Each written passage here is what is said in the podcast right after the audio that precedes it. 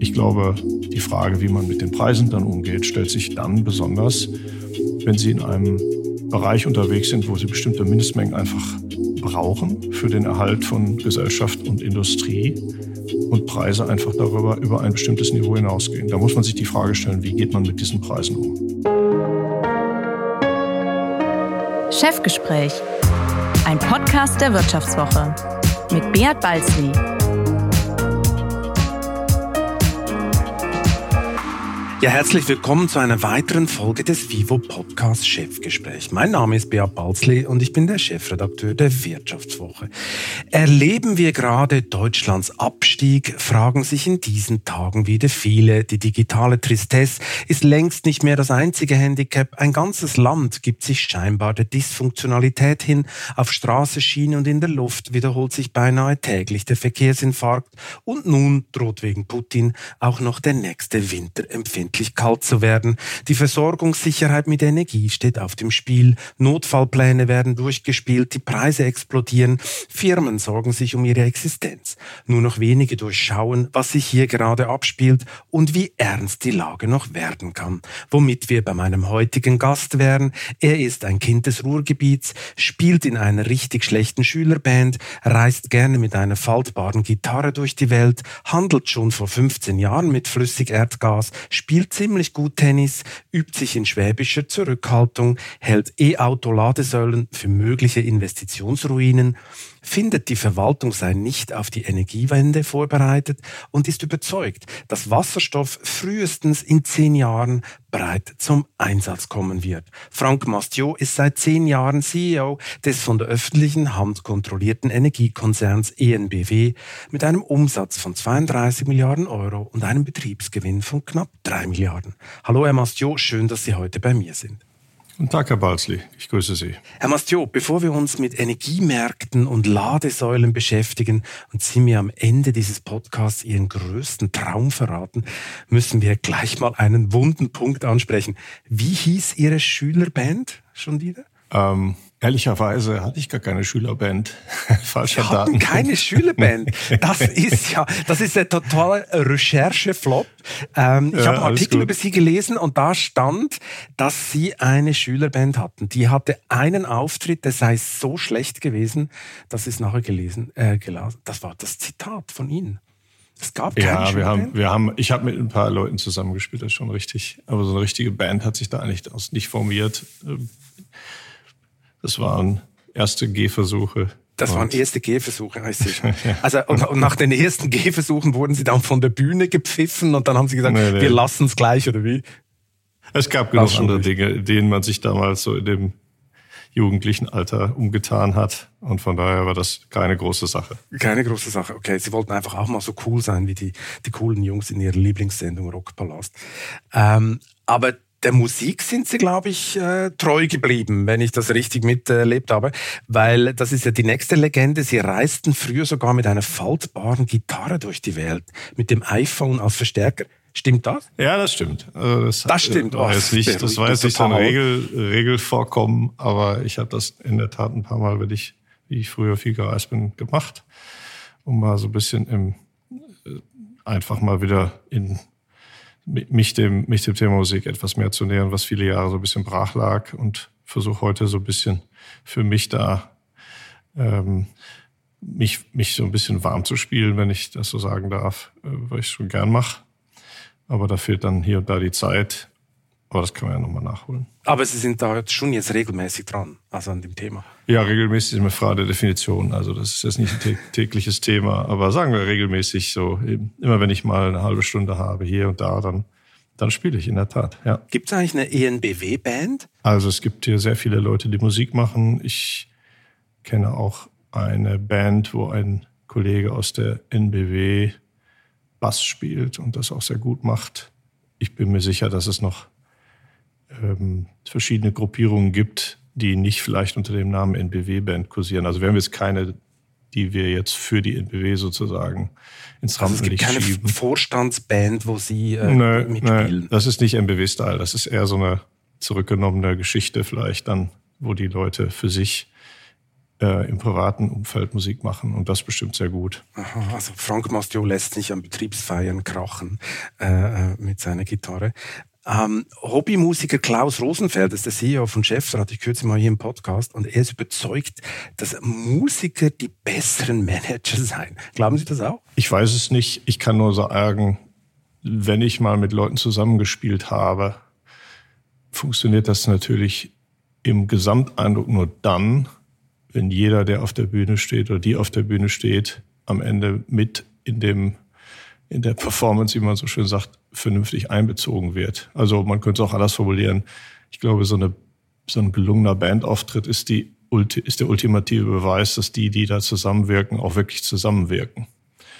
Und man könnte natürlich indirekt den Schluss daraus ziehen, dass Leute, die sich in so einem Umfeld bewegen, sehr teamfähig sind. Das halte ich für absolut richtig.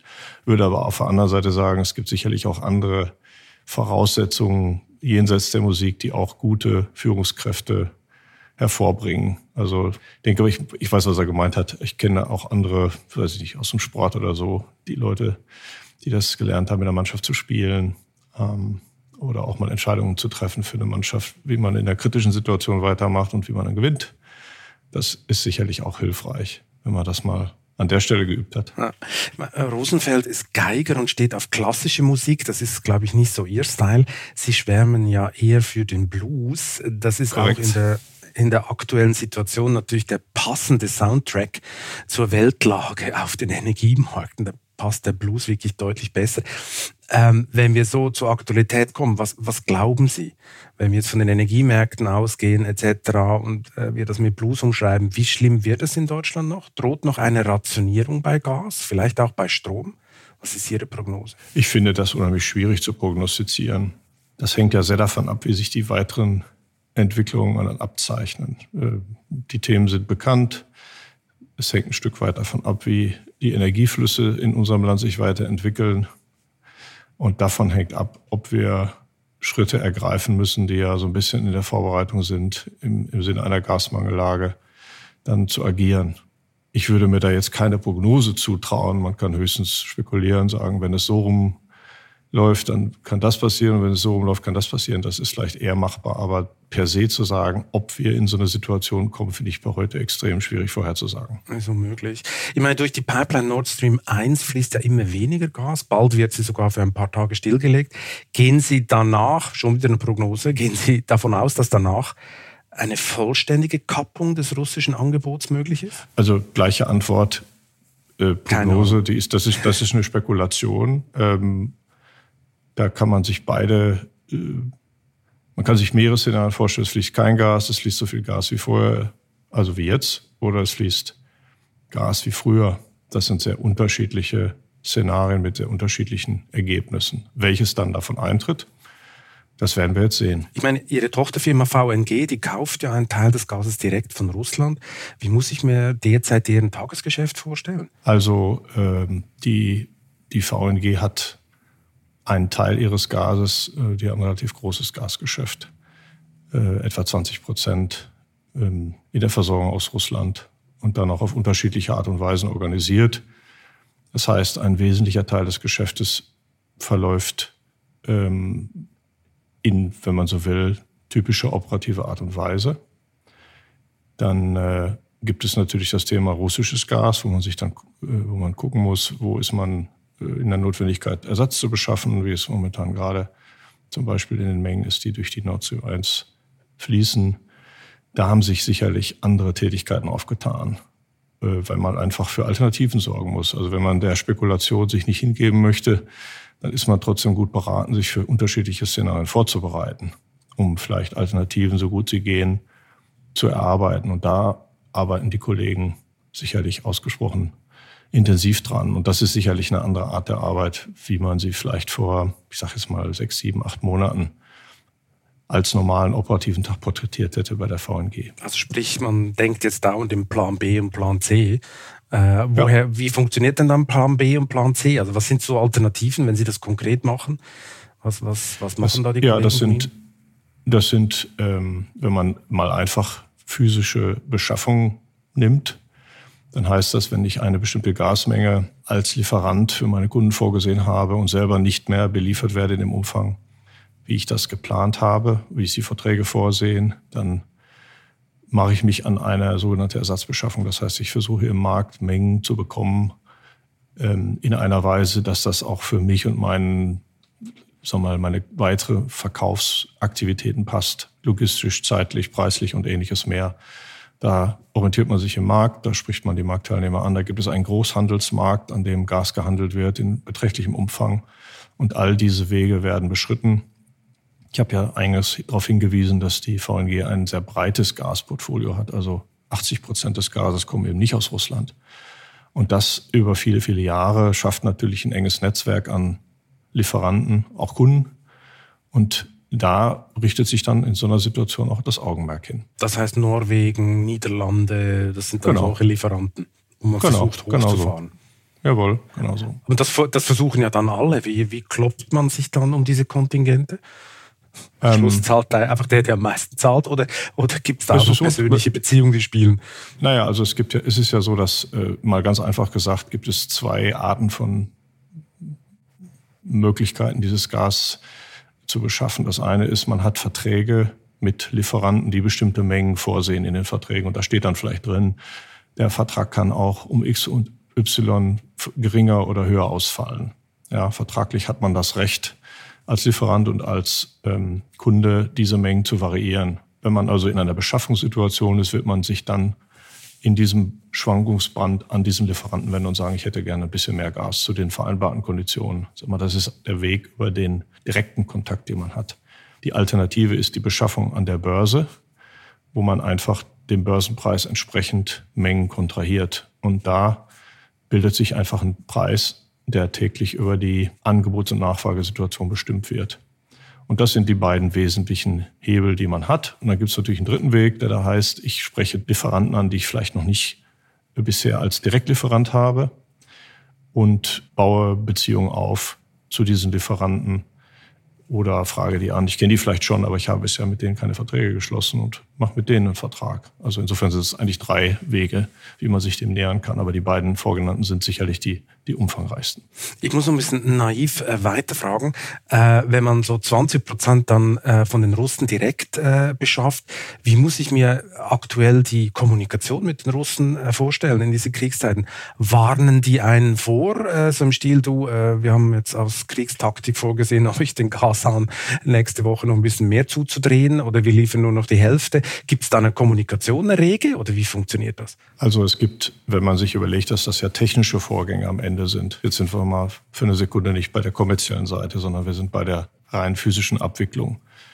Gibt es natürlich eine Regelkommunikation, die einfach funktionieren muss. Also die schlichte, der schlichte Transport des Gases von A nach B, mal unabhängig, ob das jetzt mit Russland ist oder mit einem anderen Lieferanten, setzt einfach einen ständigen operativen Kommunikations Prozess und Linie voraus und die ist hier an der Stelle auch gegeben. Die von Ihnen genannte Vorwarnung wird dann im Einzelfall unterschiedlich ausfallen. Äh, Im Sinne von äh, technischen Notwendigkeiten vorausgesetzt, gibt es da immer ein Minimum an, an Zeit, die man einfach haben muss, um sich da auszutauschen. Und es kann auch sein, dass man ähm, im Vorfeld einen Hinweis bekommt. Aber ich kann Ihnen jetzt nicht genau sagen, ob in jedem Einzelfall, wo ein in Anführungsstrichen über die Medien transportiertes russisches Signal von Gasreduktion immer auch mit einem operativen Vorwarnsignal verbunden war. Wahrscheinlich war das in einigen Fällen so. Ob es immer so war, das kann ich Ihnen nicht sagen. Mhm. Jetzt ist ja die Situation für so eine Firma wie die VNG äh, unheimlich unsicher. Oder? Es ist sehr, sehr äh, spekulativ, was in Zukunft kommt. Ähm, jetzt braucht die VNG auch Staatshilfe oder gar eine Staatsbeteiligung wie Uniper, was jetzt mit den neuesten Beschlüssen der Regierung möglich ist. Also der Gasbazooka, wie es auch genannt wird. Also fällt da jetzt Ihre Firma auch drunter? Also die VNG hat, ähm, muss zunächst unterscheiden, die, die Situation bei den einzelnen Firmen ist sehr unterschiedlich. Äh, also die einzelnen Marktteilnehmer, wenn Sie darauf ansprechen. Genau. Die, äh, die 20 Prozent, von denen ich gesprochen habe, ähm, da läuft ein Teil über eine Versorgung, die aus der sogenannten äh, WIEH, das ist eine, eine Firma, die in der Treuhandschaft des Bundes äh, steht, äh, ehemals Gazprom Germania, das ist also nicht so ein klassischer Lieferweg sozusagen. Also kein klassischer Importvertrag. Die VNG hat noch einen kleineren Vertrag, der in der Tat mit Russland direkt besteht und der auch von der Nord Stream 1 Kürzung ein Stück weit betroffen ist. Das ist ein kleineres Volumen und innerhalb dieses Volumens gibt es auch nur einen Teil, sag mal, der, fix, der fixe Preise vorsieht, wo also keine unmittelbare Nachbeschaffung mit höheren Preisen verbunden ist. Und äh, wenn man das alles zusammennimmt und die Finanzmittelsituation der VNG sich anguckt, dann ergibt sich daraus keine unmittelbare Bestandsgefährdung. Also keine unmittelbare Inanspruchnahme des von Ihnen genannten Mechanismus ist hier aus Sicht erforderlich. Jetzt muss man klar sagen, wie sich mittelfristig der Markt und das Geschehen dann weiterentwickelt und was das dann für die Marktteilnehmer bedeutet. Wir haben den Begriff schon verwendet heute, ist ein bisschen Spekulation. Ja, also ich kann Ihnen, das, was ich Ihnen jetzt sage, ist so ein bisschen per jetzt, wo sich momentan da so eine Notwendigkeit nicht ergibt weil wir mhm. aus unterschiedlichen Quellen, als sich die VNG auch da finanziell mit Konsortialkredit und äh, KfW-Kredit vor einiger Zeit, eine Kreditlinie, muss man sagen, also nicht ein Kredit, den man auch in Anspruch nimmt, sondern nur die theoretische Möglichkeit, in Anspruch zu nehmen, ausgestattet hat. Und ähm, das sind jetzt, das ist jetzt mal so die Situation. Und jetzt muss man den Markt einfach beobachten. Der Einstieg des Staates, der steht jetzt nicht in den nächsten Tagen bevor da bei, Nein. Das sehe ich nicht. Nein ich meine, wir bleiben noch ein bisschen im spekulativen Bereich. Das ist nun mal ein bisschen Natur äh, der Situation gerade. Ähm, was natürlich die, die Kunden vor allem interessiert, sowohl private wie natürlich auch Firmen, ist, wo geht der Preis noch hin? Ähm, Ihren Gaskunden haben Sie, glaube ich, vor wenigen Wochen schon mal 35 Prozent mehr berechnet.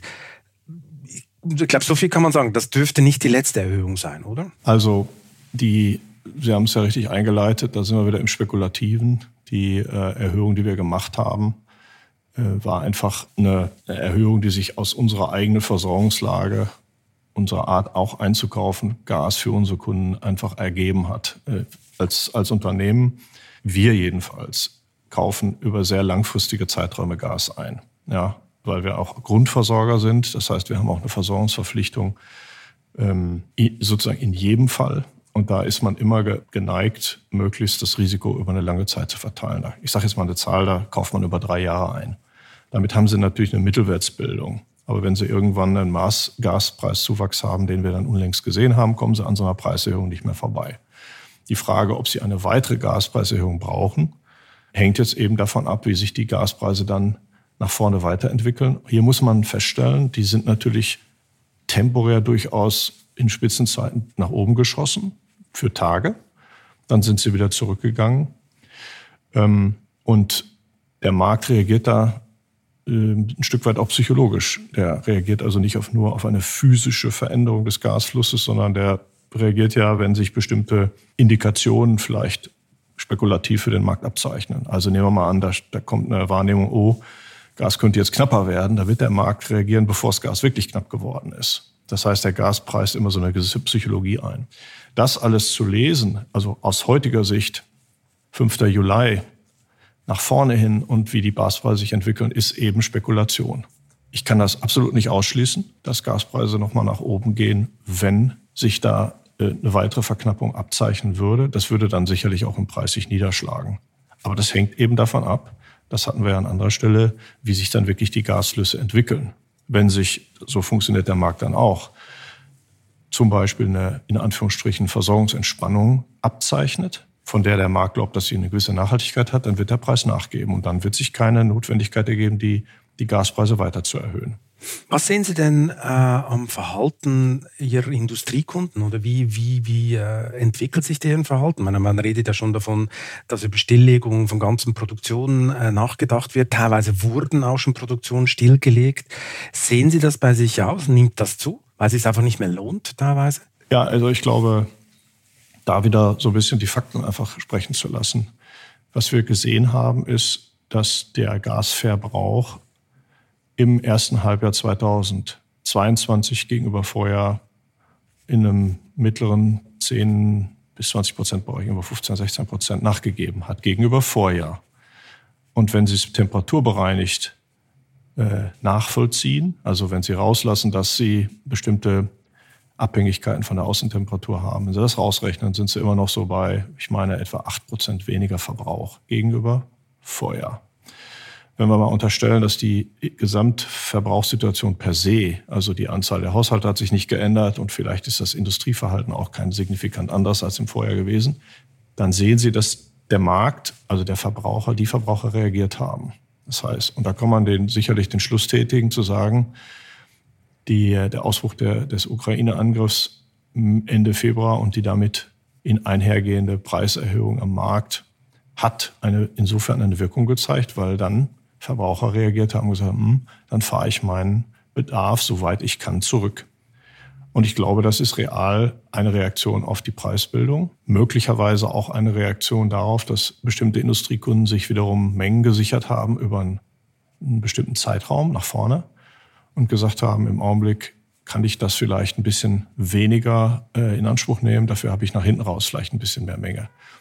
Also so muss man sich das vorstellen. Was sie also damit sagen will, ist, ich denke, Verbraucher, Privathaushalte und Industriekunden reagieren schon erkennbar jetzt auf äh, diese Unsicherheiten, die sich da im Markt abzeichnen. Das ist auch, glaube ich, als positives Signal zu werten, weil ja häufig die Frage im Raum steht, wie kann man denn vielleicht mit Sparmaßnahmen in Richtung Winter unseren Gasverbrauch entlasten, dass man die Speicher nicht so in Anspruch nehmen kann und ähnliches mehr. Hier zeigt sich, dass im Grunde genommen die Verbraucherseite eine gewisse vorbereitende Haltung eingenommen hat.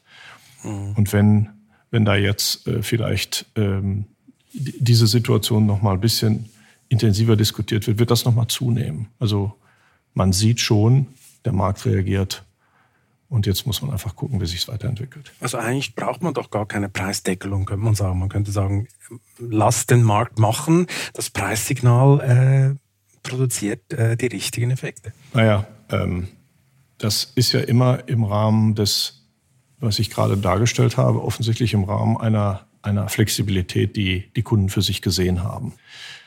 Was Sie ansprechen, ist ja für den Fall, dass Sie an einem Punkt sind, wo Sie bestimmte Bedarfe nicht unterschreiten können, weil Sie entweder auf der Privatkundenseite den Schutz der Energieversorgung unterschreiten würden, was gesetzlich nicht vorgesehen ist, oder auf der Energiekundenseite, weil Sie sagen, da sind jetzt Mengen, äh, Kontingente einfach auch nicht mehr zu bezahlen von den Industrien. Und das hat dann äh, wirklich strukturelle industriepolitische Konsequenzen. Das darf man nicht verwechseln. Also ich habe bisher über den Teil gesprochen, der ein Stück weit im eigenen Ermessen ja, der Kunden war. Es gibt ja momentan... Also was machbar ist, was noch nicht existenziell genau, ist. Genau, genau. Es gibt ja auch keine, wenn Sie so wollen, formalen Deckelungen in der Logik. Und ich glaube, die Frage, wie man mit den Preisen dann umgeht, stellt sich dann besonders, wenn Sie in einem Bereich unterwegs sind, wo Sie bestimmte Mindestmengen einfach brauchen für den Erhalt von Gesellschaft und Industrie und Preise einfach darüber über ein bestimmtes Niveau hinausgehen. Da muss man sich die Frage stellen, wie geht man mit diesen Preisen um? Jetzt ist, glaube ich, ähm, ohne Spekulation kann man, glaube ich, sagen, der nächste Winter wird in irgendeiner Weise äh, hart. Äh, was ich mich gerade frage und was auch äh, viel diskutiert wird, kann es sich eigentlich Deutschland in dieser Situation noch leisten, zum Beispiel täglich große Mengen an Gas nach Polen zu exportieren? Weil Polen ist ja offiziell äh, frei von russischem Gas. Ähm, das bedeutet aber offenbar, dass Deutschland sehr große Mengen täglich nach Polen exportiert. Ist sowas äh, aus, aus, aus, politischer Sicht, äh, ist das noch eine, die richtige Strategie? Kann sich das Deutschland leisten? Naja, man ist ja in der, ich glaube, wichtig zu verstehen ist, dass man natürlich äh, energiepolitisch so eine nationale Brille aufsetzen kann. Realität ist, dass seit vielen, vielen Jahren Märkte international funktionieren, Gasaustausch stattfindet, sowie auch Energieaustausch in anderer Form, zum Beispiel Stromaustausch über Landesgrenzen. Also es ist ein sehr gutes Beispiel, wo es einfach Netze gibt, die miteinander verbunden sind. Und das ist beim Gas ein Stück weit nicht anders, zumal es da so eine gewisse Solidargemeinschaften geht. Sie haben recht, am Ende ist es schon relevant, welche Gasmenge ich im Lande habe, wie ich mit Import und Export umgehe. Aber die Rechnung muss man eben gemeinsam machen. Ich persönlich glaube, dass es schon wichtig ist, dass man sich ähm, auf, auf regionalem Level, das heißt also nicht nationalem Level, auf die entsprechende Versorgungslage einstellt, im Idealfall europäisch, dass man eine europäische ideale Konstellation findet, weil an anderer Stelle haben Sie auch gesagt, wie ist denn das, wenn sich mehrere um die gleichen Gasmengen ähm, bemühen? Ich glaube, da springt man zu kurz, wenn man sagt, dann nehme ich jetzt einfach mal ad hoc mein nationales Interesse, weil das wird sich an, weiß ich nicht, eine gewisse Zeit später einfach gegen einrichten. Da, da gelten gewisse Prinzipien der Zusammenarbeit, die man auch hochhalten sollte. Und ähm, deswegen darf man nicht einfach punktuell sagen, oh, wir exportieren da jetzt Gas in das Land eins. Wir kriegen ja auch Gas aus anderen Ländern. Das darf man nicht vergessen. Das ist ja ein vernetztes System. Und da kommt es einfach darauf an, dass man miteinander vertrauensvoll die eigenen Bedarfe und Notwendigkeiten abschätzt und sagt, meinetwegen, theoretisch müsste ich jetzt die Menge X exportieren, aber der Partner hat, sagen wir mal, die Möglichkeit, da jetzt drei Wochen mit ein bisschen weniger auszukommen. Und dann ist man vielleicht zwei Monate weiter in einer Situation, wo es genau umgekehrt läuft. Und das ist eigentlich ein gut funktionierendes äh, Zusammenarbeitsmodell in Energie und ist real eigentlich die, so wie es auch wirklich funktioniert. Energie ist kein nationales Geschäft, sondern in weiten Teilen ein internationales Geschäft. Und glauben Sie, wenn es hart auf hart kommt, wird das funktionieren? Wir haben es ja in Corona gesehen, oder? Da war plötzlich Europa äh, äh, nicht mehr so solidarisch. Da haben teilweise die Schlagbäume gingen runter. Man hat sehr national gedacht. Ähm, glauben Sie, diesen Fehler wird man nicht nochmal wiederholen beim Gasmarkt? Die, ähm, ich glaube, dass in der Situation die Experten, die sich ja dann auch auskennen mit den Mengen und den ähm, den Auswirkungen sehr intensiv abstimmen werden. Das ist jetzt erstmal meine Arbeitshypothese. Kann es dazu kommen, dass irgendwo ein Egoismus durchkommt? Der Einzelfall, der Einzelfall ist, will ich überhaupt nicht ausschließen. Aber ich würde mal ein gewisses Vertrauen darauf setzen, dass im Vorfeld die Länder, die ja an anderer Stelle sehr eng zusammenarbeiten, es hier genauso tun. Da sind alle gut beraten. Wie gesagt, man trifft sich da mindestens zweimal im Leben. Und ja. im Energiemarkt trifft man sich täglich. Also das ist wirklich zu kurz gesprungen. Äh, ich habe es am Strombeispiel genannt. Das ist ein permanenter Fluss über Grenzen, der heute das Energiegeschäft bestimmt. Die Leitungsverläufe, die Sie sehen, äh, die können Sie nicht, da können Sie nicht eine, wie soll ich das mal sagen, so eine Art nationale Staatsgrenze drüber legen und dann passt es auf einmal, sondern die, die Energieflüsse sind da ganz klar äh, international ausgerichtet. Nach einer kurzen Unterbrechung geht es gleich weiter Bleiben Sie dran. Wie steht es um den Standort Deutschland? Wie entwickelt sich der Goldpreis? Wie führe ich in meinem Unternehmen KI ein? Ich bin Horst von Butler, Chefredakteur der Wirtschaftswoche und jeden Tag liefern wir Ihnen Analysen, Kommentare, Reportagen und Hintergründe, damit Sie fundierte Entscheidungen treffen können. Sei es für Ihr Geld, Ihre Immobilien, für Ihre Karriere oder für das eigene Unternehmen. Wir begleiten Sie beim nächsten Schritt und wir denken an den nächsten Schritt. Für unsere journalistische Arbeit wurden wir jetzt sogar mit dem European Publishing Award ausgezeichnet als Magazin des Jahres und das wollen wir mit Ihnen feiern. Auf vivo.de slash ausgezeichnet können Sie jetzt drei Monate lang die Vivo zum halben Preis lesen. Also da würde ich ja zuschlagen. Ich freue mich auf Sie. Jetzt gibt es ja in dieser Situation einen klaren Profiteur, äh, muss man sagen. Das ist die USA, oder? Sie wird äh, unter anderem viel äh, Flüssigerdgas nach Europa liefern, was die natürlich schon seit Jahren wollten, aber das Flüssigerdgas war viel, war viel teurer äh, als das Gas aus Russland. Jetzt äh, ist, die, äh, ist das Windows of Opportunity ganz groß und man wird viel liefern. Aber bis zum Winter wird das Problem ja noch nicht mit LNG äh, äh, zu lösen sein. Was ist denn hier schon wieder eine Prognose? Wie sehen Sie denn das? Glauben Sie, dass wenigstens diese schwimmenden LNG-Terminals rechtzeitig fertig sein werden? Ich habe da nur die Informationen, die so allgemein bekannt sind, mit der klaren Intention, dass zwei Terminals ja im Winter zu dem Jahreswechsel zur Verfügung stehen sollen.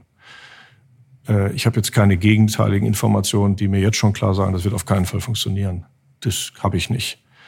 Ich glaube, dass ähm, im Wissen um die Ernsthaftigkeit da alles versucht werden wird, das auch zu realisieren.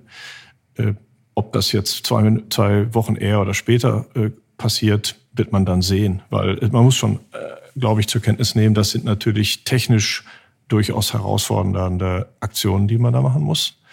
Das ist ein äh, für uns in der Bundesrepublik Neuland mit Flüssiggas Trans, äh, also Floating Terminals zu arbeiten. Da müssen Anschlüsse gelegt werden. Da gibt es genehmigungsrechtliche Fragen. Da kommt es einfach darauf an, dass man, wenn man sagt, ich brauche eine Mindestzeit, um technische Schritte sicher zu vollziehen, dass man auf der anderen Seite bei Fragen von Genehmigungen, bei Fragen von kommerziellen Agreements so schnell wie möglich äh, unterwegs ist. Oder sagen wir besser, so verzögerungsfrei wie möglich. Das ist also mit anderen Worten, was ich höre, technisch durchaus machbar. Jetzt wird man, äh, und ich habe noch keine gegenteilige Information, dass es auf keinen Fall funktioniert. Man kann hoffen, dass es einfach gut abgestimmt dann äh, in, die, in die Tat umgesetzt wird.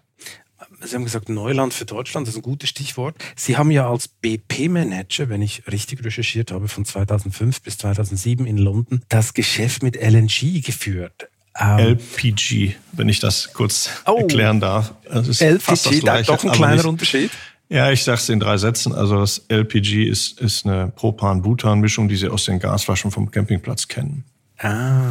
Und LNG ist eine Gasmischung mit einem hohen Methananteil und anderen Gaskomponenten, ähm, die andere, etwas andere physikalische Eigenschaften hat und äh, auch in ganz anderen Mengen transportiert wird. Aber sei es drum, die, die Physik ist da ein bisschen unterschiedlich, aber die Grundprinzipien sind nicht so weit auseinander. Sind nicht so weit auseinander, weil was ich mich gefragt habe, haben Sie sich eigentlich in Ihrer Karriere, äh, wo Sie ja durch ganz viele verschiedene Energiebereiche äh, gegangen sind, nie gefragt, warum fast alle Europäer LNG gekauft haben, nur die Deutschen nicht? Das ist eigentlich sehr erstaunlich, wenn man sieht, wenn man sich auch zum Beispiel die Geografie anguckt, äh, Spanien, Frankreich, Großbritannien, alle haben LNG-Terminals, nur die Deutschen haben komplett darauf verzichtet ist teilweise natürlich eine Preisfrage.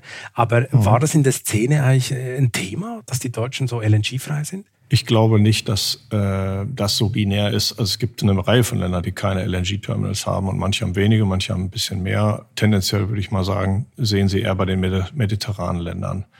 Ähm, mehr. Ja. Mehr. Das hat aber auch einen Grund. Das liegt nämlich schlichtweg daran, dass die die, An, die, die, die Anbindung mit Pipelines an Quellen einfach nicht so nah, nahe, wirklich jetzt im geografischen Sinne, bei Spanien zum Beispiel, äh, vorliegen wie bei uns. Ja, wir hatten einfach Zugangsmöglichkeiten, nehmen Sie aus Holland, nehmen Sie Norwegen, nehmen Sie Russland. Da lagen einfach Pipelines, die man, oder die hat man da hingelegt, weil das der natürliche Weg ist, dieses Gas möglichst technisch sicher und ökonomisch von A nach B zu bringen. Wenn Sie in Spanien sind, haben Sie die Möglichkeit gar nicht so ohne weiteres. Dann sind Sie, wenn Sie Gas verbrauchen wollen, darauf angewiesen, Schiffe heranzuholen. Mal unabhängig vom Preis, einfach auch physisch. Das erklärt, dass manche dieser Länder diese Technologie eingeführt haben. So muss man sich das vorstellen.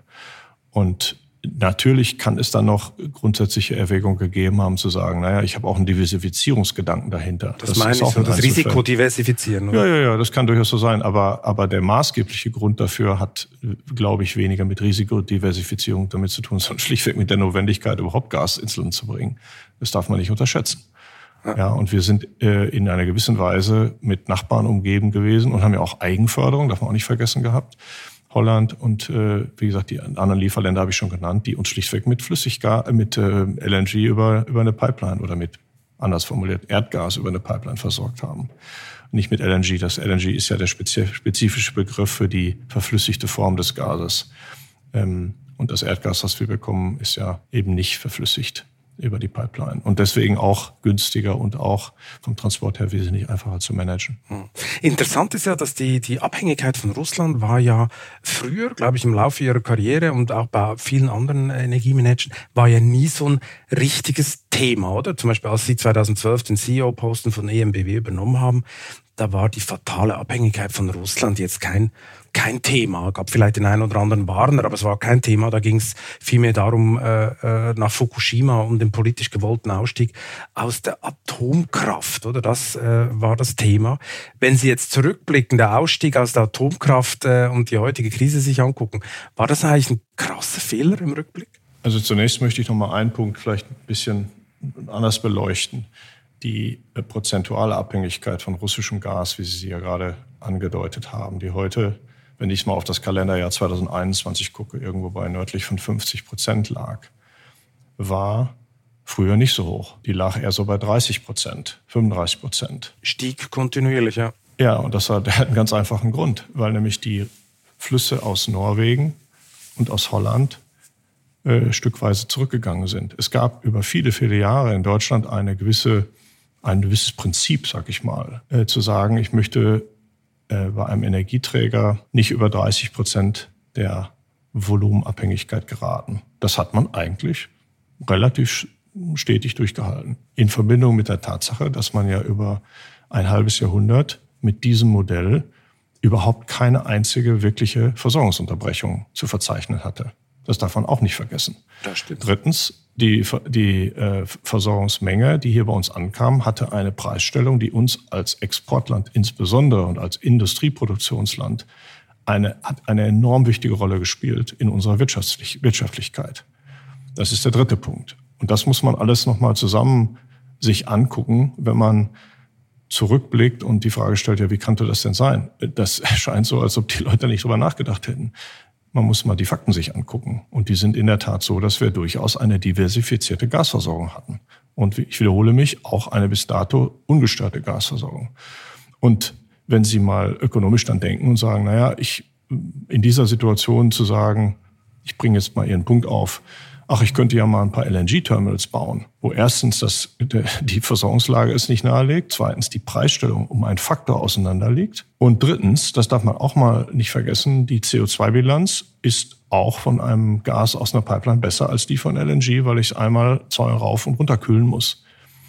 Sie haben also gute Argumente in der damaligen Situation, die Versorgungsstruktur so weiter zu, aufrechtzuerhalten, wie man sie hat. Gut, es wäre eine reine Versicherung gewesen. Es wäre ökonomisch in Anführungszeichen genau, sinn, genau. sinnlos gewesen, aber es wäre ein, ein Backup gewesen, so, so in dem ja, Stil. Ja, also ich sage jetzt, ich, ich bewerte das, ich, ich bewerte das jetzt gar nicht. Ich sage jetzt nur mal, mhm. wie die Fakten waren. Und das ist äh, die Ausgangssituation, ähm, die man, die man einfach nicht vergessen darf, wenn man auf die heutigen Mengen guckt. Und letzter Satz: Es ist ja relativ schnell äh, auch wenn wir gerade über so Szenarien reden wie der Gasfluss, könnte da ja eventuell zum Erliegen kommen. Wir haben ja in wenigen Monaten die Gasmengen äh, schon jetzt diversifiziert. Wir haben im ersten Halbjahr deutlich mehr Gas aus Belgien, aus Norwegen, aus Übersee bezogen. Also wir haben momentan so in der Größenordnung etwa die doppelte Menge Gas aus Norwegen bei uns ankommt als die aus Russland. Also damit will ich sagen, der, die Umstellung ist dann relativ schnell gegangen. Da hat, ich glaube, die Industrie sehr schnell reagiert, die Politik gemeinsam mit der Industrie sehr schnell reagiert. Das können sie auf die Kohle übertragen, wo man heute bei einer mehr oder weniger Abhängigkeit für Null ist. Man hat sehr schnell reagiert und das sind im Energiegeschäft, äh, das kann ich nur mal sagen, was in äh, teilweise Dekaden denkt, ins, erst recht, wenn wir über Infrastruktur sprechen, erstaunlich äh, schnelle Bewegungen und äh, Ergebnis von schon äh, einer gewissen Entschlossenheit, sehr schnell umzusteuern. Und äh, da ist jetzt noch nicht äh, jedes Thema Problem, sonst würden wir das Gespräch ja so nicht führen, ähm, vom Tisch. Aber äh, sie erkennen, dass, dass die, die, die Fähigkeit dann umzusteuern in verschiedenen Stellen einfach auch, äh, der Wille ist da und die, und die Möglichkeit ist auch da. So, das, das wollte ich jetzt einfach nochmal klarstellen, äh, wie wir sozusagen, wie, wie sind wir eigentlich hier hingekommen, wo wir gerade sind. Und wir haben uns ja von der äh, überwiegenden Gasabhängigkeit innerhalb von wenigen Monaten auch schon verabschiedet. Äh, Aber komm noch, Frage. Hm? Genau, meine eigentliche Frage ging um Ihre Karriere 2012. Da mussten Sie nämlich den mhm. Atomausstieg mhm. managen äh, mhm. äh, bei ENBW. Und äh, die Frage ist, war das eigentlich im Rückblick ein Fehler, ein politischer? Ich sag mal, äh, das ist eine interessante Frage, weil Sie sich fragen können, wann stelle ich mir diese Frage? Ist es ein Fehler gewesen, wenn ich im, ich, das ist jetzt willkürlich, mir die Frage im Dezember 2013 stelle oder im Dezember 2021 oder im Dezember 2022 oder ich stelle mir die Frage in, in 15 Jahren. Ich glaube, die Frage kann im Rückblick durchaus unterschiedlich ausfallen. Und mit der politischen Entscheidung, die man da getroffen hat, äh, ist dieser Rückblick ein Stück weit für mich müßig. Wir haben zumindest in unserem Umbau, äh, weil Sie mich ja konkret auf diesen Umbau angesprochen haben, sehr klar gesagt, dass in der Notwendigkeit, sich in relativ kurzer Zeit umzustellen. Wir hatten damals als NBW mit Abstand die größte nukleare, der höchsten nuklearen Anteil im Erzeugungsportfolio. Wir haben für uns gesagt, wir werden da wir eh unter Druck sind, unser Unternehmen neu aufzustellen, keine Energie abfließen lassen, um die Frage zu stellen, hätte hier irgendwas anders laufen müssen und müsste man jetzt nicht und dies und das und jenes. Ich will ganz offen sagen, ich, ich habe mich da eigentlich auch ein Stück weit widersetzt, diese Frage noch erörtern zu wollen, weil einfach klar war, wir müssen jetzt, die Situation ist da, wie Konrad Adenauer sagen, gesagt hätte, und jetzt müssen Aber wir Sie hatten doch sicher gucken. persönlich eine Meinung damals. Damals hatten Sie doch sicher, äh, Sie haben auch heute sicher eine persönliche Meinung. Aber damals, äh, als Sie das gehört haben, äh, die Politik sagt Ausstieg aus Atom, was war Ihre spontane Reaktion? Ich habe keine Veranlassung, da meine persönliche Meinung jetzt hier äh, in, dem, in, dem, in dem Gespräch über die Frage Wir sind unter uns. Also, ja, auf, absolut. ja, deswegen, ich, ich bleib da, ich bin da relativ, ähm, sag mal, versuche da sachlich mit den Möglichkeiten äh, umzugehen, die letztendlich als Alternativen bereitstehen. Und die Alternative hieß, wir müssen einen Umbau tätigen, der sich, äh, der, der in, äh, ins Kalkül zieht, dass die Nuklear, äh, dass, dass Kernenergie ein, ein, ein endlicher äh, Erzeugungsträger sein wird für uns. Da war also als erstes eher die Frage, wie komme ich denn jetzt am intelligentesten über die Zeit bis zu dem Tag, wo äh, die Kernenergie wirklich dann auch der Vergangenheit angehört. Nummer eins. Nummer zwei, wir mussten uns mit der Frage prioritär behandeln, äh, befassen, wie kommen wir denn aus der Abhängigkeit von fossilen Brennstoffen raus, die zwar technisch, wie man heute sieht, enorm wichtig ist, aber wirtschaftlich nicht mehr äh, die Erträge gebracht hat, die wir gebraucht hätten. Wir haben damals äh, enorme äh, Rückgänge in den Ergebnissen aus dieser konventionellen Erzeugung zu verzeichnen gehabt. Und das Ergebnis kennen Sie ja ein Stück weit. Wir haben dann sehr, sehr konsequent umgeschaltet auf äh, den Ausbau von Erneuerbaren. Und ich sage einfach mal, in heutiger Rückbetrachtung war das, ich glaube, extrem wichtig, dass wir diese, wir gucken nicht zurück, sondern wir gucken nur nach vorne Haltung uns zu eigen gemacht haben. Das war wirklich, das kann ich einfach sagen, für die Entschlussfähigkeit und für, das, um, für die Umsetzungsgeschwindigkeit enorm wichtig. Wenn wir im Unternehmen eine Debatte weiterhin am Kochen gehalten hätte, naja, vielleicht geht das ja im nächsten Februar oder im übernächsten April wieder in eine andere Richtung, kann ich Ihnen versprechen, dann hätten wir so ganz menschlich die Schlachtgeschwindigkeit nicht hingekriegt, die wir dann am Ende gebraucht haben, um konsequent umzusteuern. Also wenn man eine Möglichkeit hat, wo man weiß, die muss ich jetzt gehen, dann geht man die ja mit einer ganz anderen Konsequenz, als wenn man glaubt im Hinterkopf, ich habe noch zwei Alternativen, die ich auch noch am, am Leben erhalten muss. So haben wir das gemacht und ich halte das auch im Nachhinein für völlig richtig. Wussten Sie eigentlich, was Sie bei der EMB erwartet oder gab es Überraschungen? Ich meine, der Laden war ja ziemlich, ich sage mal, eine Herausforderung, zu hohe Kosten, zu viele Chefs, typisch öffentliche Hand, würden jetzt viele sagen. Ähm, war das auch Überraschung, was Sie da erlebt haben? War dann die Aufgabe noch größer als gedacht anfänglich? Ich sag mal in ganz groben Zügen, so ein bisschen auf der salopp formuliert äh, Wikipedia-Level und was man an öffentlichen Quellen äh, sich, sich äh, da erarbeiten konnte, wo, hatte ich eine Vorstellung davon, wo die wesentlichen Schwerpunkte, Schwerpunkte der Herausforderungen liegen. Also eben das Portfolio, was ich gerade genannt habe, umzubauen, sicherlich äh, die Kosten und Komplexität des Unternehmens sich genau anzugucken, was über viele Jahre in so einer sogenannten Oligopolstruktur, also mit wenigen Marktteilnehmern, nicht dem harten marktlichen Wettbewerb ausgesetzt war. Und drittens, das wusste ich, äh, man natürlich ich sag mal, eine bestimmte Denke des klassischen Energieversorgers im Zweifel vorführen würde, an der man arbeiten muss. Das heißt, das heißt Dinge in Frage konkret? zu stellen. Das heißt, ja, kann ich sagen, das heißt, Dinge eben nicht, weil wir es immer schon so gemacht haben, weiterzumachen. Man muss ja sehen, ähm, diese Unternehmen, zu der NBW auch zählt, haben über ja, ein fast Jahrhundert mit einem sehr klar beschriebenen Geschäftsmodell ihr, ihr Geschäft gemacht. Energie, äh, ein Kraftwerk sicher zu betreiben und keine, keine Ausfälle zu haben, sicher im Sinne von HSSE, also äh, Betriebssicherheit äh, zu betreiben, war die entscheidende Herausforderung, um als Unternehmen erfolgreich zu sein. Und daraus erwächst natürlich ein Geist, die Dinge einfach zu perfektionieren, aber die Dinge weiterzumachen, die man im Kern immer getan hat. Und jetzt zu sagen, ich muss wirklich im wahrsten Sinne des Wortes die Pferde wechseln. Das heißt, ich komme aus einer Welt, wo ich ein überzeugter ähm, äh, sagen mal, Betreiber und auch absoluter Profi im Betrieb von konventionellen Kraftwerken bin, jetzt auf einmal äh, von heute auf morgen im, in Zeitdimensionen gedacht auf sowas wie Photovoltaik, Offshore-Wind und ähnliches zu setzen, ist eine, ein enormer Schritt.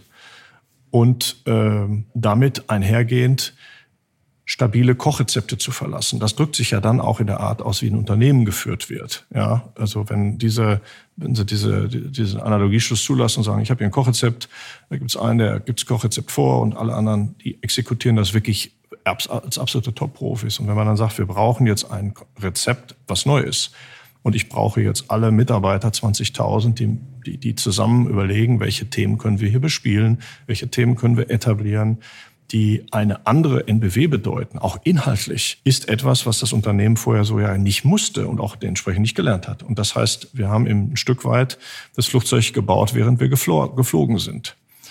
Ähm, und gelernt, diese Dinge umzusetzen, andere Prozesse zu führen, Ideen anders zum Tragen kommen zu lassen, anders auch nochmal zu kommunizieren. Das heißt, heute haben sie einfach einen ganz hohen jedenfalls nach unserem Verständnis, Zusammenspiel zwischen Experten aus der Stromerzeugung, Experten aus dem Vertrieb, aus den Netzen. Wir haben, das wissen Sie sicherlich, als einziges Unternehmen die gesamte Kette des Energiegeschäftes zusammengehalten und mit Überzeugung. Und daraus dann neue Lösungen zu entwickeln. Ob das jetzt E-Mobilität heißt, wo wir heute Marktführer sind, ob wir Speicher mit Solaranlagen verknüpfen und äh, im Markt einer der Top-2-Spieler sind. Das hinzu, hinzubekommen, setzt einfach eine ganz andere Kommunikation voraus, eine Interaktion voraus, eine Kritikfähigkeit voraus. Und das haben wir entwickelt.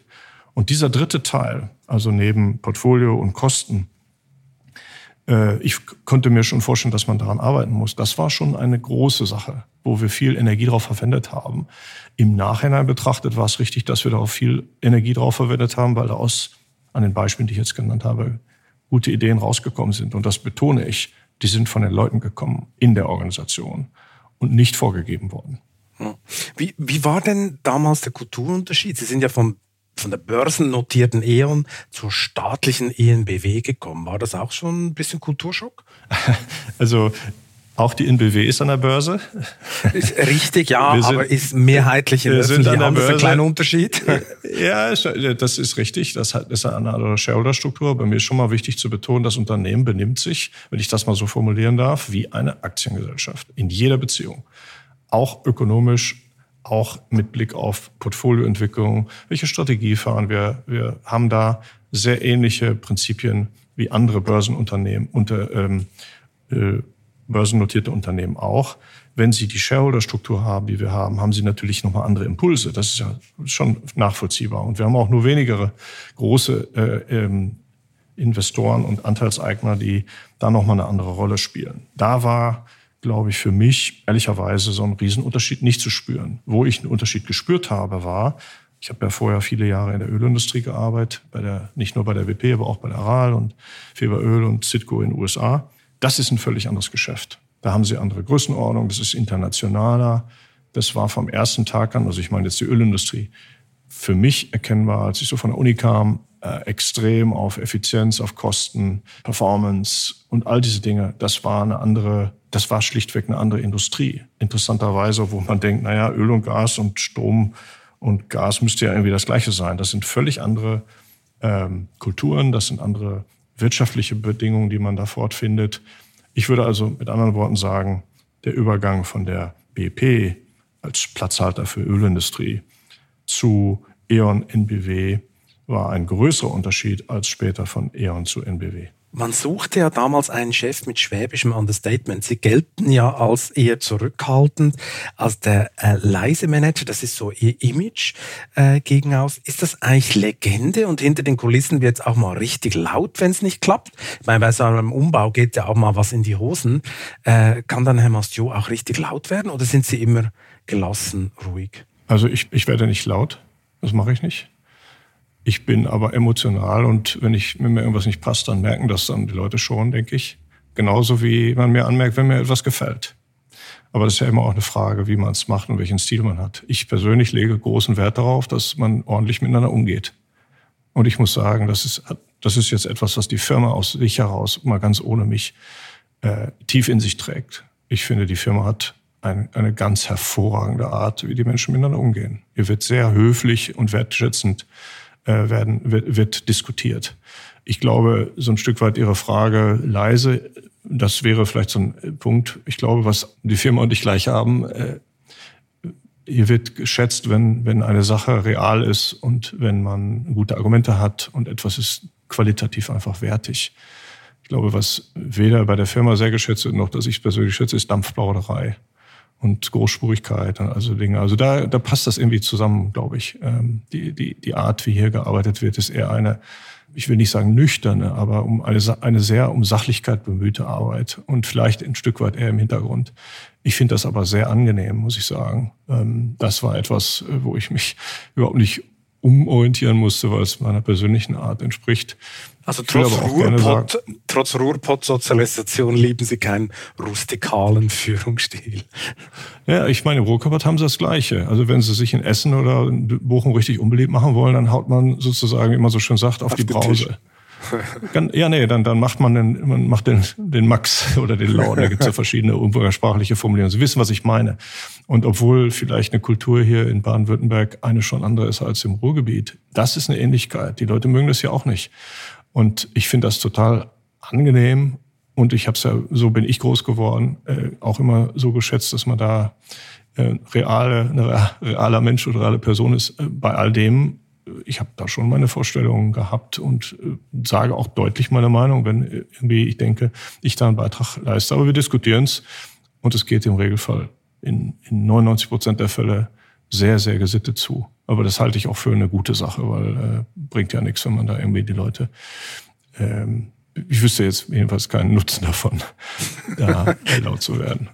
Apropos, apropos Führung, wir hatten es gerade vorher von Ihren Shareholdern, die ja wirklich speziell sind. Okay, sie sind börsennotiert, aber es ist dann doch öffentliche Hand, beinahe 90 Prozent. Ähm, sind Politiker im Aufsichtsrat eigentlich leichter für so ein Management zu führen, weil sie oft ein bisschen fachfremd sind? Das ist dann doch ein Unterschied, was man, wer da im Shareholder-Bereich äh, sitzt, oder? Die Frage ist ja, wie sie fachfremd äh, definieren. definieren. Wenn man einen gut, wenn man einen guten Aufsichtsrat hat und ob das jetzt eine NBW ist oder ein anderes Unternehmen, dann bemüht man sich um eine Verteilung der Fähigkeiten. Das heißt, da brauche ich eine gewisse Fachlichkeit, die ist bei uns gegeben, dadurch, dass Leute im Aufsichtsrat sitzen, die zum Beispiel Energie- und wirtschaftlichen Hintergrund hat. In einem Energiegeschäft ist eine enge Verknüpfung da zwischen der Sache und der Energiepolitik, weil Energie einfach ein so fundamentales Gut für ein Land ist, dass vieles reguliert ist, dass Energiepolitik bei der Energiewirtschaft eine große Rolle spielt. Und da ist es natürlich, jetzt drehe ich das mal um, von großem Wert, wenn Sie natürlich Menschen am Tisch haben, die diese Prozesse verstehen, die sich auch in die Politik reindenken können. Ja, wenn man als Industrie mit der Energiepolitik eine Diskussion über irgendeinen Sachverhalt hat, ob in Berlin oder in Stuttgart oder auf Gemeindelevel, dann ist ja es gut, wenn man so ein bisschen die Mechanismen, die Reflexe seines Gesprächspartners einschätzen kann. Insofern ist, wenn Sie so wollen, die äh, Tatsache, dass wir Menschen mit äh, politischem Hauptamt in unserem Aufsichtsrat haben, für mich eine sehr wichtige Ergänzung unseres Kompetenzprofils im Aufsichtsrat. Und ich wiederhole mich, wir versuchen das ja ein Stück weit zu verteilen zwischen den Fähigkeiten in der Sache, den Fähigkeiten der Politik. Äh, Diversität im, im, besten Sinne des Wortes. Das ist sicherlich eine andere Art der äh, Shareholder-Struktur im Aufsichtsrat. Aber ja, wenn man über das Ziel einig ist im Grundsatz, und ich glaube, das bringt mich vielleicht noch mit einem Halbsatz auf dieses Thema Umbau.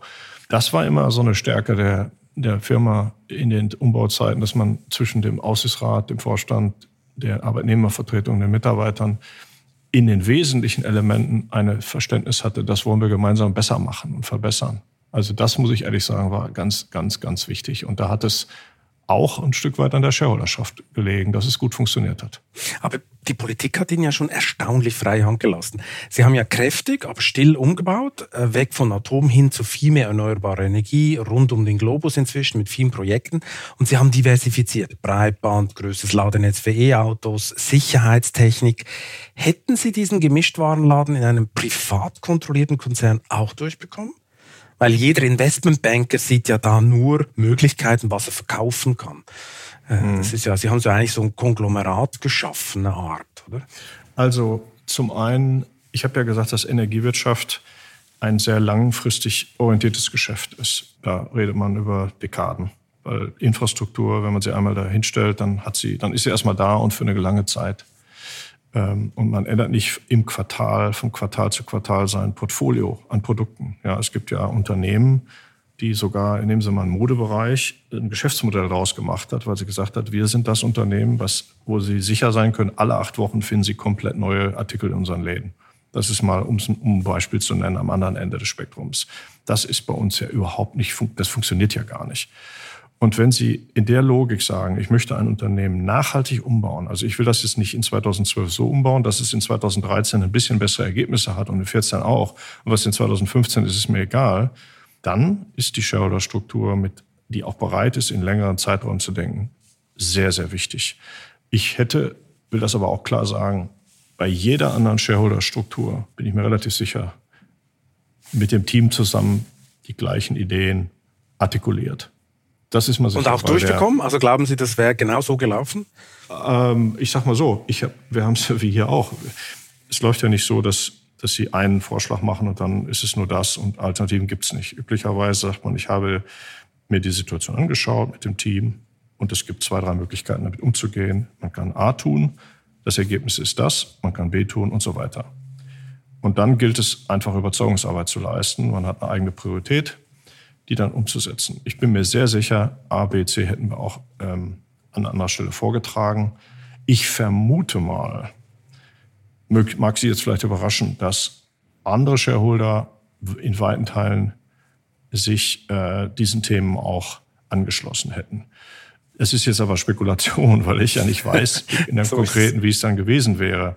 Aber äh, sag mal, man darf ja nicht vergessen, eine, eine Bewertung eines Projektes, wie wir sie machen, Shareholder hin oder her, hat, folgt nach wirtschaftlichen Kriterien. Da müssen Renditen erfüllt werden.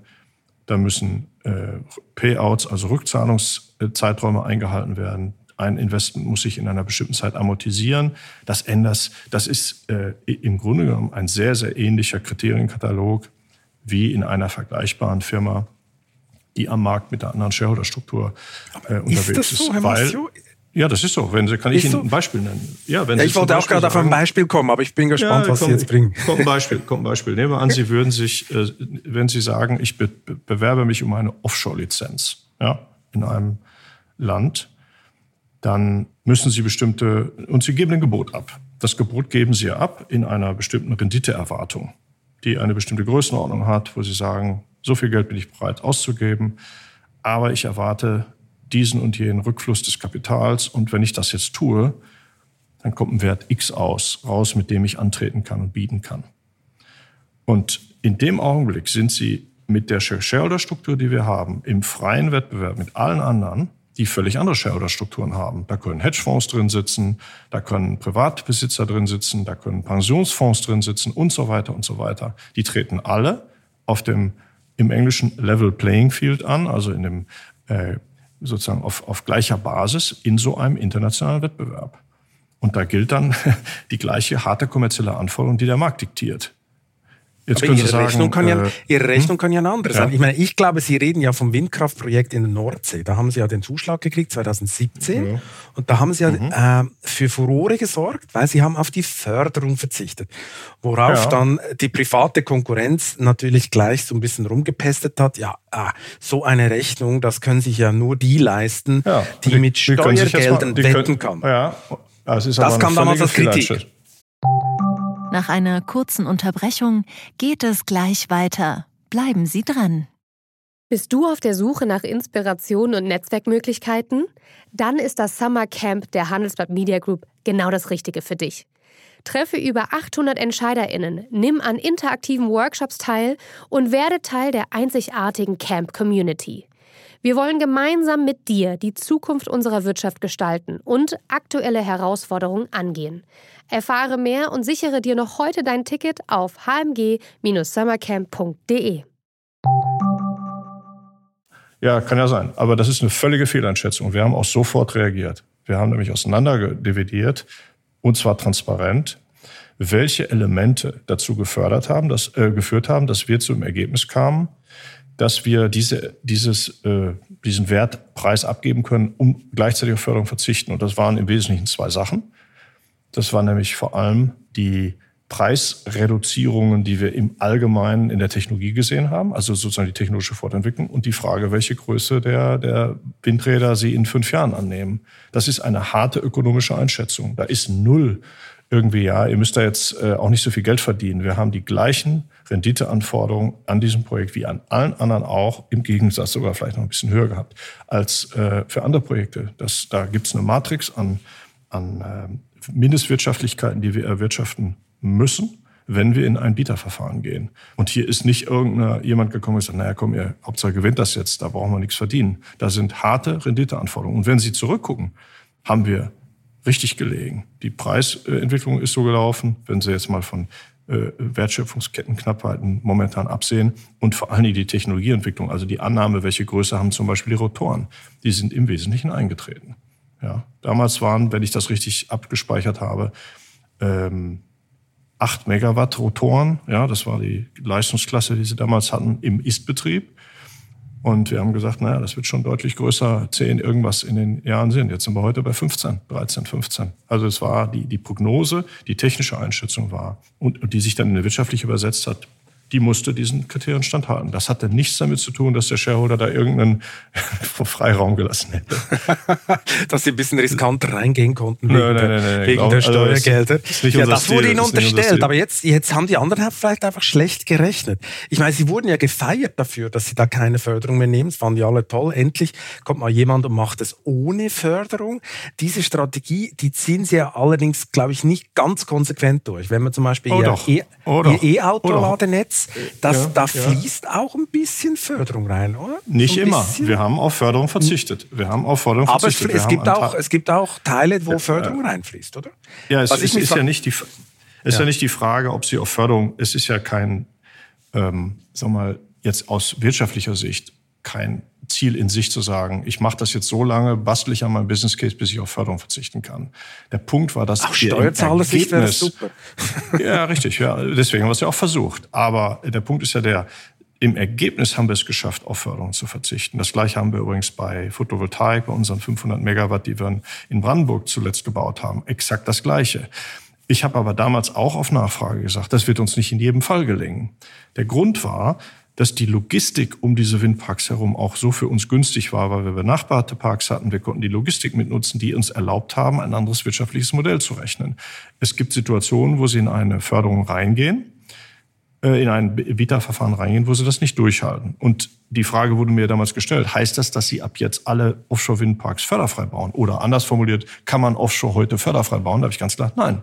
Aber diesen einen hier, den kann man bauen. Das ist unsere feste Überzeugung. Und so müssen Sie drauf gucken. Wenn man Förderelemente hat, zum Beispiel bei E-Mobilität, und da ist ja offenkundig, dass Sie da noch einen Anschub haben. Bedenken Sie bitte, wie verglichen mit Anzahl Autos, wenn Sie es einfach mal nehmen, 44 Millionen Fahrzeuge in Deutschland, wie wenig zu dem Zeitpunkt des Netzausbaus erstmal rumgefahren sind. Da brauchen Sie eine Förderung. Da müssen Sie sich gedanklich vorstellen, sind Sie äh, 20 Jahre zurück bei, bei der EEG-Förderung.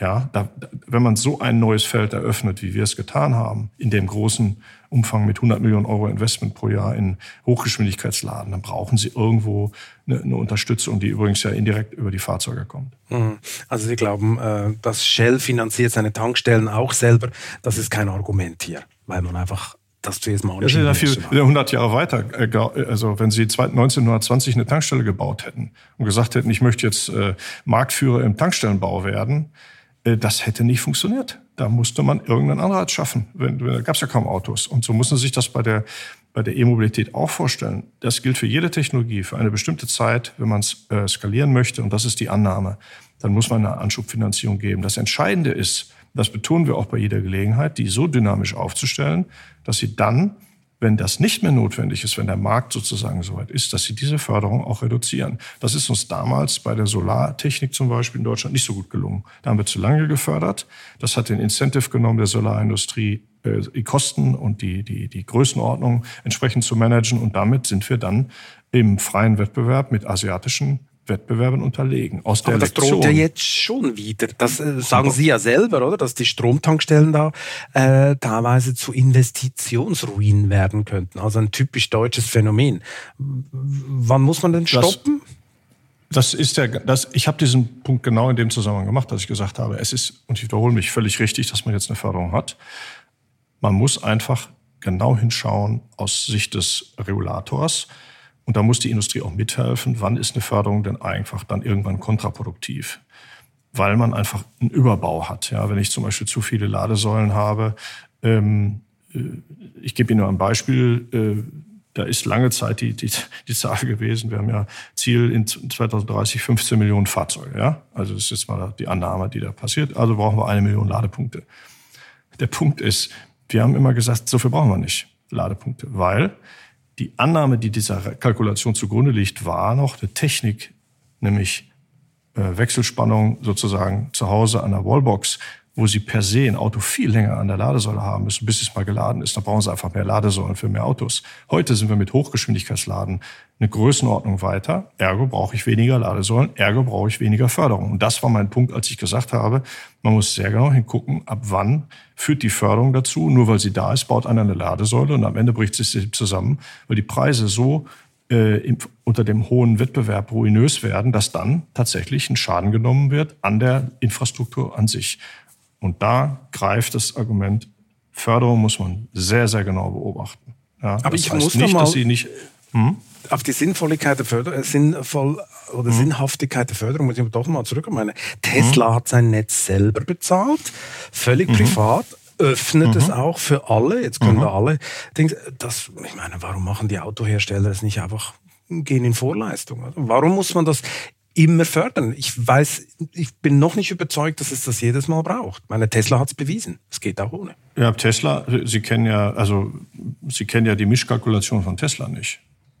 Wenn Sie aber sagen, ich habe ein Interesse, dass ein Markt, äh, sagen wir mal, unabhängig von einer Marke zum Beispiel funktioniert. Sie haben es ja gerade selber gesagt, die Tesla-Tankstellen waren für einen weiten Teil der Zeit proprietär nur den Tesla-Kunden zugänglich. Und äh, Vielleicht steckt ja auch eine Logik darin, dass Tesla die jetzt öffnet. Könnte ja auch einen Grund haben. Nämlich, da sind nicht genug Tankste äh, äh, Fahrzeuge gewesen, die da am Ende die, die Infrastruktur auch so genutzt haben, dass sich das gerechnet hat. Ich meine, das muss man ja sehen. Die Tesla wird auch ihren Strom irgendwo hernehmen, das muss bezahlt werden, die, das Sourcing und die Tatsache. Aber ich spekuliere jetzt, höre da jetzt auch auf, dass da jetzt geöffnet wird. das ja, klingt kann, logisch, kann nur ja. heißen, ja, klingt logisch. Also insofern darf man sich ja nicht wundern.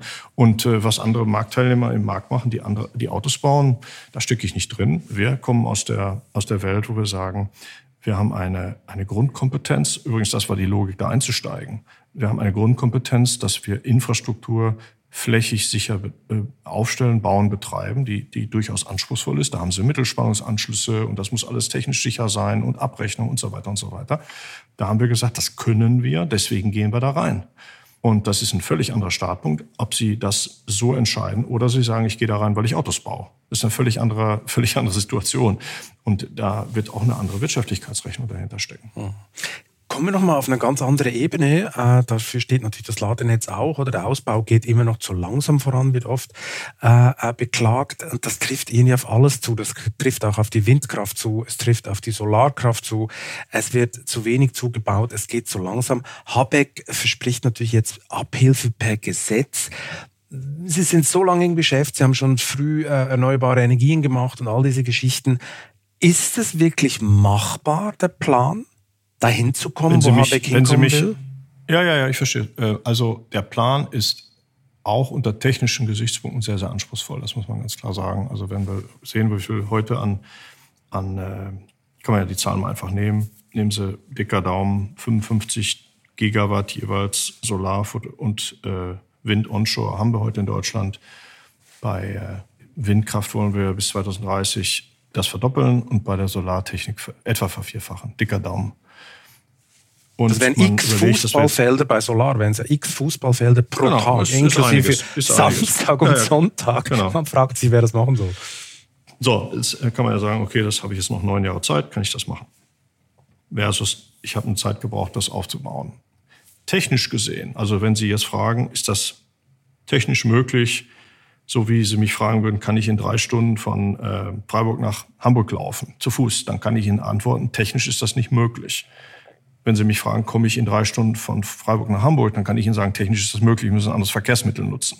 Also wenn Sie die Frage so stellen, ist das technisch möglich. Das ist nicht unmöglich, diese Ziele zu erreichen.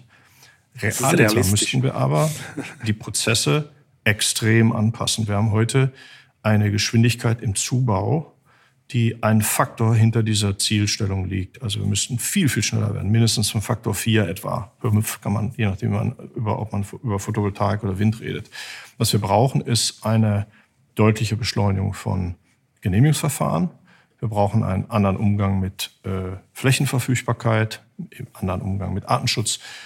Und der Weg, das hinzukriegen, ist relativ hart zu sagen, wenn ich sage, ich will am 31.12.2030, ich nehme die Zahl 215 Gigawatt Solarphotovoltaik in Betrieb haben und ich mache eine ratierliche Rückrechnung, wenn ich das ratierlich machen würde, und ich preise jetzt noch ein, dass ich die Modultechnologien ein Stück weit weiterentwickle. Das kann ich alles modellieren.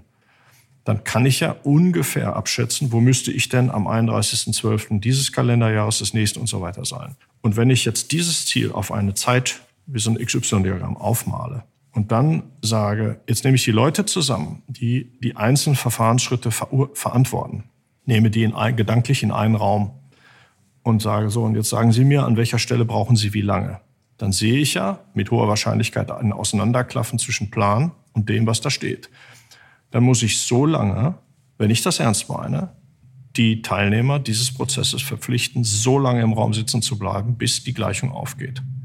Meiner Meinung nach ist das der einzige Weg, mit dem man das Risiko minimiert, dass man am Ende eine große Enttäuschung erlebt. So würde man es in einem Industriekontext machen. Ich weiß sehr wohl um die Schwierigkeiten, die in einem öffentlichen Verfahren, sage ich mal, einfach mit Bürgerbeteiligung und all diesen Dingen, das ist ein bisschen zugespitzt formuliert, aber vom Konzept her müsste man so vorgehen. Und dann um Ihre Frage zu beantworten, kann man die Realisierungswahrscheinlichkeit dramatisch erhöhen. Also mit anderen Worten, über die Frage von, ich muss andere gesetzliche Regelungen treffen, brauche ich diesen extrem äh, händisch sich anhörenden Prozess. Und den haben wir noch nicht, meiner Meinung nach. Den müsste man jetzt relativ hart aufschreiben und sagen, da ist das Ziel und jetzt rück nicht rückwärts. Die Verwaltung, so die Verwaltung ja ist doch noch gar nicht Energie, Energiewende fit, oder? Die Verwaltung hinkt da doch noch meilenweit. Ist, äh, ist, also ich würde mal sagen, der Prozess auch transparent gemacht, der würde das relativ schnell aufzeigen, wo man da, an welcher Stelle ist man da zu langsam, an welcher Stelle dauert es zu lange. Das ist ja auch etwas, was sehr unterschiedlich ist. Das unterscheidet sich drastisch. In welchem äh, Landkreis sind Sie? welche Technologie und wo und wie und was. Wenn man das mal nebeneinander so ein bisschen transparent macht, all das äh, nochmal so ein bisschen wirklich mit realen Zahlen absichert, dann eine Industriebeteiligung noch dazu nimmt und sagt, hier können wir noch einen Vorschlag machen und da bräuchten wir es noch ein bisschen anders, dann haben Sie das Konzept, um diese Zahlen zu erreichen. Wenn man diesen Prozess nicht macht, ist alles andere eher so ein bisschen, naja, äh, könnte klappen. Und das halte ich für problematisch. Und deswegen würde ich empfehlen, den von mir dargestellten Prozess vom Ende rückwärts gedacht. Weil dann sieht man ganz transparent und dann wird es auch nicht, wissen Sie, das ist immer so leicht gesagt, ja, die sind viel zu langsam und da geht's nicht gut und die Qualität ist nicht gut. So haben Sie ja so ein bisschen den Podcast eingeleitet. Das wird dann transparent, wenn man in einer realen Situation ist. Und ich finde, das ist der Prozess, den wir in Deutschland jetzt mal machen müssen. Relativ äh, mit wir, wir sperren jetzt einfach alle Verantwortlichen in einen Raum und sie dürfen so lange ja, nicht gedanklich. raus, Sie bis wissen, die Lösung, meine. ja klar, bis die Lösung äh, dabei rauskommt.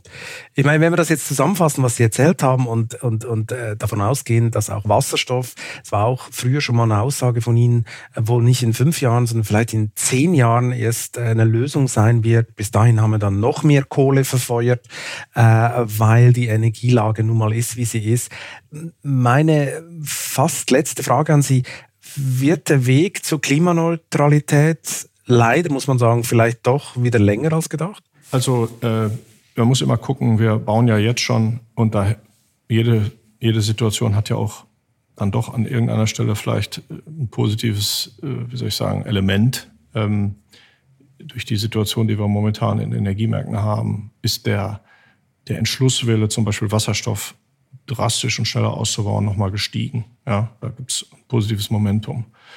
Meine Aussage mit den zehn Jahren ist natürlich, wenn man die Frage, wenn man die Erforderung ist, hätte, ich möchte in weiten Teilen meine Industrie auf zum Beispiel grünen Wasserstoff umstellen, dann ist das sicherlich zehn Jahre plus. Dass wir dazwischen schon erhebliche Fortschritte machen können, ist für mich Teil dieser Kurve, ja, die dahin führt. Also damit da kein Missverständnis besteht. Wir sind selber an verschiedenen Stellen sehr, sehr engagiert im Bau von Elektrolyseuren, äh, im Testen von Zumischung von Wasserstoff in Leitungen, all, all die Dinge, die wir da tun.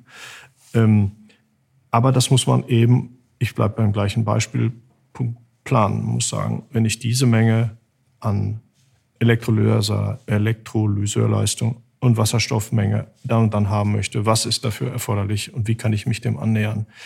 Wir haben da sicherlich äh, eine extrem ambitionierte Agenda, aber wenn ich diesen fast mechanischen Schritt nicht einsetze als Hilfsmittel, dann bin ich erst recht äh, ein Stück weit im Unklaren, wo ich da eigentlich realistischerweise stehe. Und dann kann ich vielleicht an irgendeiner Stelle gar nicht sagen, es ist schlichtweg unrealistisch, mein Beispiel von zu Fuß von Freiburg nach Hamburg in drei Stunden zu gehen. Ja, so eine Aussage kann ich ja nicht tätigen, wenn ich es nicht mal ausprobiert hätte oder wenn ich mir die Daten zumindest nicht angeschaut hätte. Und da ist die Wasserstoffagenda eine immens wichtige. Ich würde mal sagen, wo wir in Deutschland vielleicht auch nochmal hingucken können, ist, man kann beklagen, dass man an einer anderen Stelle in der Vergangenheit bei der Energiewende die Dinge nicht richtig gemacht hat. Entscheidend ist aber, die strukturellen Fehler, die man gemacht hat, idealerweise bei Wasserstoff nicht zu wiederholen oder anders formuliert, die guten Sachen, die man gemacht hat, auf erst recht bei Wasserstoff anzuwenden. Da, da lohnt es sich einfach hinzuschauen. Wir hatten ja eben über das Thema der Solarförderung im Zusammenhang mit E-Mobilität gesprochen. Da gilt genau das Gleiche. Da haben wir einen Erfahrungsschatz in Deutschland, der kann man ein Eurozeichen dahinter schreiben, den andere Länder nicht haben. Also neben der Frage dieses Prozesses vom Ende zurückgedacht, müsste es eine zweite Instanz geben, die, die minutiös immer sagt, wenn immer wenn wir eine neue Regelung für Wasserstoff oder E-Mobilität treffen, lasst uns bitte verpflichtend in das äh, Tagebuch gucken, wie wir damals mit Solar und Wind umgegangen sind. Und wo sind die Lerneffekte, die wir einfach nach vorne hin nutzen können. Da ist, das ist jetzt keine akademische Übung. Da geht es um, um Geld, da geht es um Zielerreichen, da geht es um, um, um Professionalität. Und dieser zweite Punkt muss auch kommen. Sie haben ja den Vorteil, dass Sie sich das Ganze bald von der Seitenlinie anschauen wollen. Sie steigen ja aus bei ENBW Ende September als CEO. Was ist eigentlich Ihr Plan? Der Plan folgt der Entscheidung, so ein bisschen mit ganz einer persönlichen Lebensplanungsentscheidung zu folgen. Schlichtweg äh, nach vielen Jahren in der, in der Industrie und nach zehn Jahren hier bei NBW äh, einfach eine, eine neue Phase für mich persönlich als Mensch äh, einzuleiten mit anderen Inhalten, mit, äh, mit Dingen, die mich, die mich begeistern oder faszinieren oder wo ich noch nichts von weiß, wo ich was lernen kann.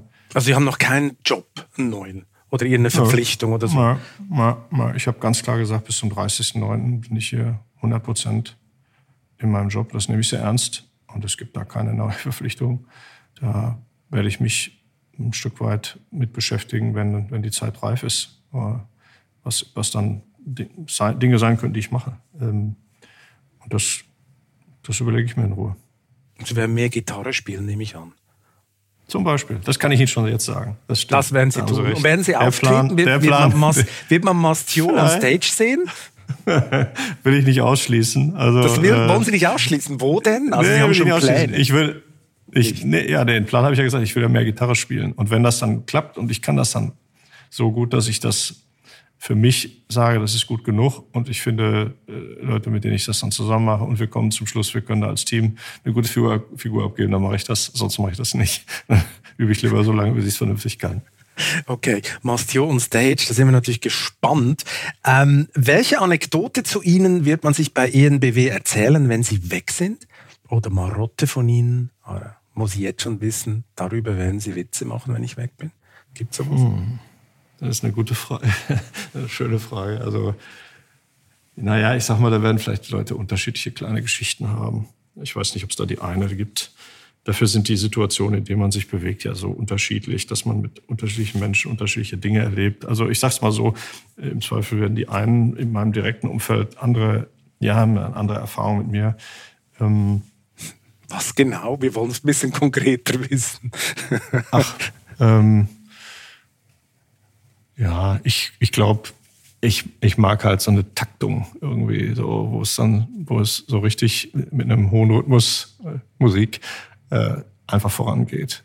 Und ich glaube, diese, so diese Freude, was ich merke, wir kommen zum nächsten Punkt, wir haben wieder was Neues angestoßen und haben es wieder weiterentwickelt. Also das, ich glaube, dieses Thema sich nach vorne zu entwickeln, mit der Firma was zu machen, mit den Teams was zu machen. Ich glaube, da, da war sicherlich so eine gewisse, so ein, so ein Puls dahinter.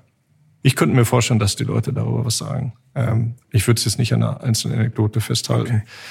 Ähm, er hat uns zum Wahnsinn getrieben, hat uns so gestresst. I don't know. Ich, ich weiß es nicht. Es klingt ja auch so, ich finde immer, klingt auch so ein bisschen selbstverliebt, wenn man da so eine Anekdote erzählt. Ich überlasse das mal den Leuten und dann gucken sie mal, was für eine Anekdote kommt. Genau, wir recherchieren, auch, das, wir recherchieren das genau. nach Ende September. Mal gucken, was da rumkommt. Ja, genau. Mas, Herr genau. Mastio, hier kommt die ultimativ letzte Frage.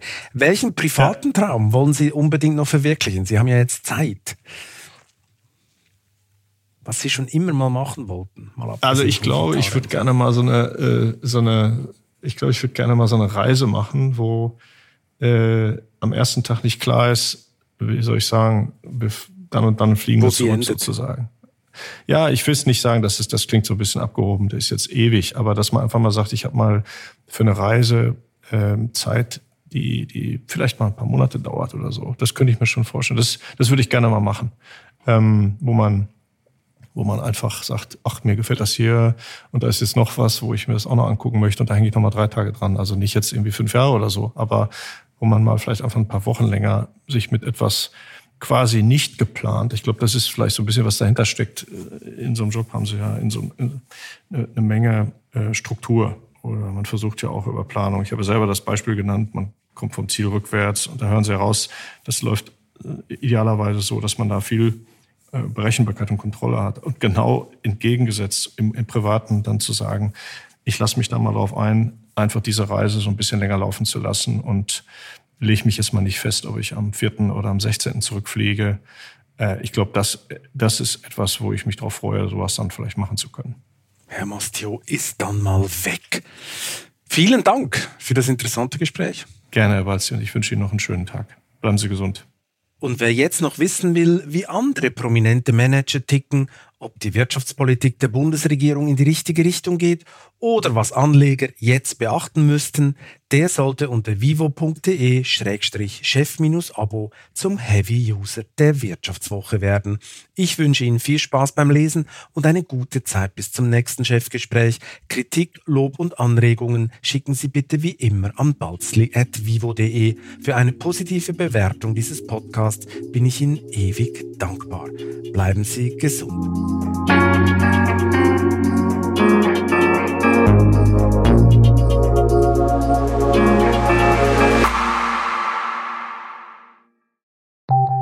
Nach einer kurzen Unterbrechung geht es gleich weiter. Bleiben Sie dran.